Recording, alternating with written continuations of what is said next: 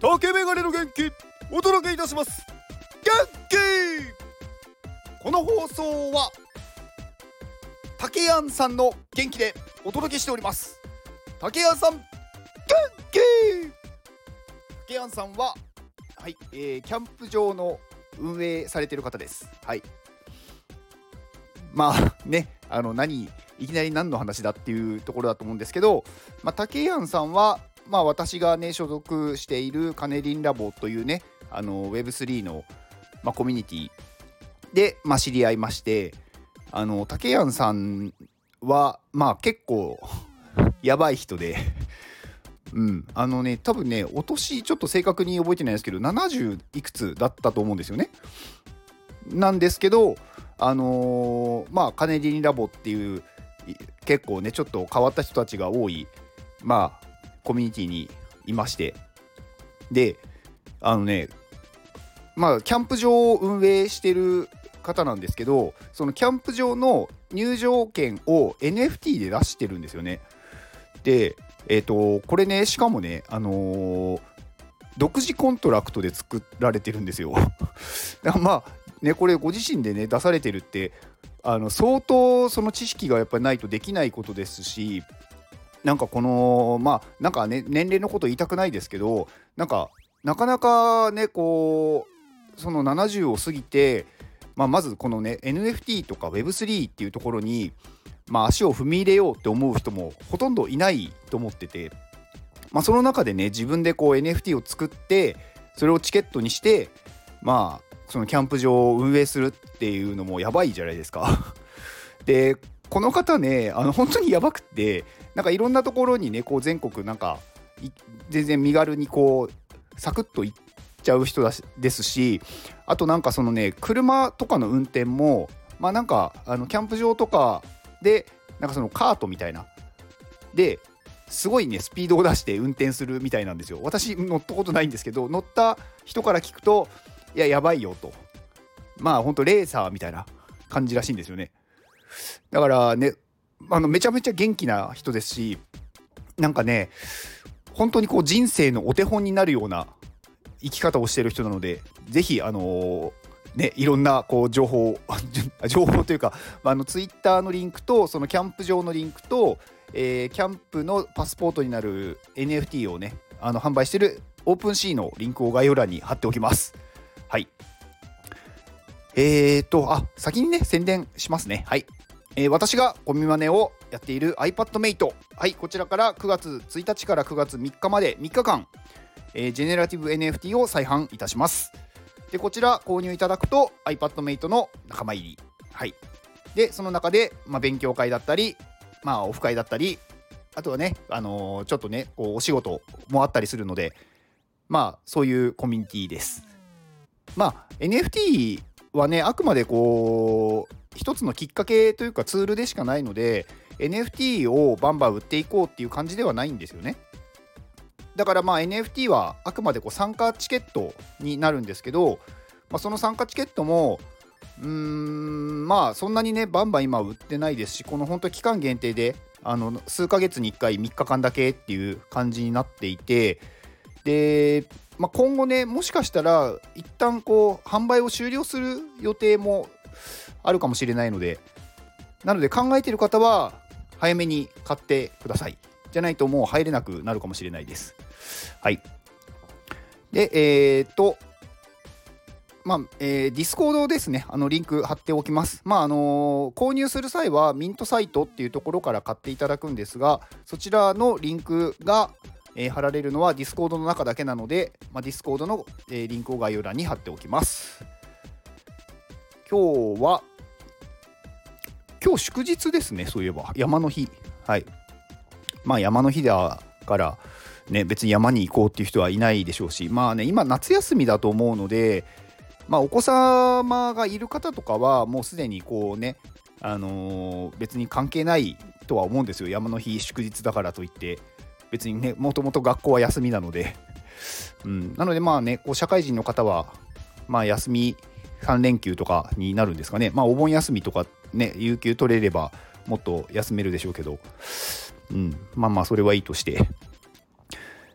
うん最近ねよく思う思うというかうんやっぱりこうね世界を世界を っていきなり大きいですけどなんか自分の知らない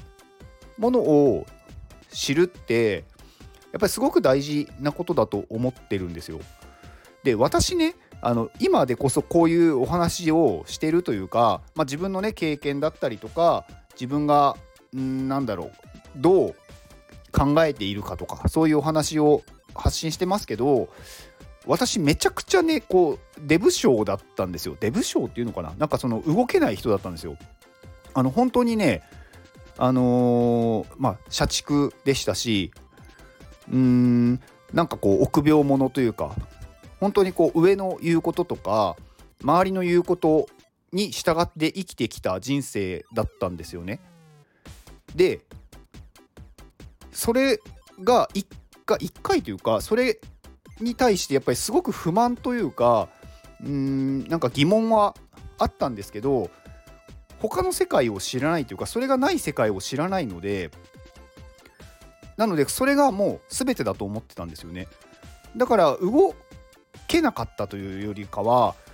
動くっていう発想すらなかったんですよね。他のものを見ようっていう何て言うんですか行動しようと思うことすらなかった。なんかこう夢の中でなんかあここに行ってみたいな。まあでも私はそういう人じゃないからみたいな感じだったんですよね。うん、でもね一つやっぱりきっかけで動けた時にその後のこう世界の広がり方っていうのは異常になんかやっぱ広がるんですよ。なんか自分の中で勝手に思い込んでたことがやっぱ本当思い込みなんだなっていうのをすごく実感したんですね。でこれねなかなかねその行動した人にしかわからないと思うんですけどあのー、動いた先にあるのは本当に私ねなんかその成功や失敗ではなく結果ですって言ってるんですけどこれもね本当に実体験なんですよね。なんかあのやったらうまくいくとかうまくいかないとかなんか行動したらうまくいくうまくいかないとかまあその本当にね成功や失敗っていうことでしか私も考えてなくってでそうするとどうせやってもとか例えばやって、うん、まあね仮に成功と言いましょう。成功したとしてもそんなに人生変わらないんじゃないかって思ってたんですよ。だから動いても意味意味がないというか動く必要がないって自分で思ってたんですよね。でもたまたまいろんな偶然が重なって私の場合は動くっていうなんかきっかけができてでなんだろう特に期待もせず動いてみたんですよね。でそしたらねそっから世界がやっぱ変わりました本当に。なんかね世界ってこんなに広いんだっていうまあありきたりな言葉になっちゃいますけどそんなになんかこうね自分がね思ってたうん世界よりも相当広いなと。いやそのねなんだろう広さがうん面積っていうねそういう意味の広さではなくその世界観っていうんですか？なんか自分がこう知れる情報量だったりとか そこにいる人たちだったりとか本当に自分が狭いその世界全然世間知らずで生きてきたなっていうのをすごく感じたのとあとすごく簡単にそういう世界に行けるんだなっていうことを知ったんですよね。そこがすごく大きかったと思います。今まで私本当にね旅行って言われるこう遠くに行くことっていうのをほとんど経験したことがなくって本当に学校のね修学旅行で先生にこうね引率というか連れられていくものとか、まあ、あと小さい頃子供の頃にまあ親にね家族旅行に連れてってもらうとかしかなかったので自分で地方というか遠くまあなこう県をまたいだりとかそういう行動っていうのをしたことがなくってで初めてそれをやった時にすごい簡単だなって思ったんですよね。すごく難しいと思ってたんですよ自分の中で。だから自分にはできないって思ってたんですけどやってみたらすごく簡単だったんですよ。でえこんな簡単にいけるんだって思ってからなんかねやっぱ世界が変わったというかどこにでも行けるって思ったんですよ。でそっからねやっぱり行きたいところをずっとね思ってたところを今ねこうどんどんどんどんこう動いてて。で行けば行くほどより世界が広がっていくんで、うん、なんかねこう自分では無理かもって思ってることは一回ね本当にやってみるっていうのがすごく大事なんだと思うんですよ。でやってみて違えば、うん、なんか別にやんなくてもいいしやってみてなんか自分の想像通りだったなだったらそれでもいいと思うんですよ。でもねやってみたらね自分の想像をはるかにねこう超える体験というかものっていうのは絶対あると思うのでなんか自分でね自分に制限をかけたり自分で思い込みで動かないっていうのは本当にねやめた方がいいと思ってます。動けば必ず何かがあります。そして自分の概念っていうのは自分で勝手に作ってるものなので新しい世界を知ると概念が完全に覆ります。うん、だから私結構ね最近はいろんな人からなんかいろんなとこにいますよねとかどこにでも行きますよねって言われてるんですけど本当に最近なんですよ。ここ1年ぐらいですね。いやそもそも1年も経ってないですね。それまでは全く動かない人間だったので、うん、なんかねやっぱ知るっていうことはすごく大事だなって思いましただから勉強ですよね本当にだから勉強ってなんかこう本を、まあ、読むっていうことはすごく大事ですしなんか情報を調べるっていうのもそうなんですけどやっぱどっかに行くっていうのはすごく勉強になるんでなんかね、うん、だから私はね身をもってねなんかその行動をしてほしいんですよ。そしたらね必ず何かね変わるっていうのをなんか私がそう思ってるのでうんなんかね皆さんにもねそういう自分の世界をね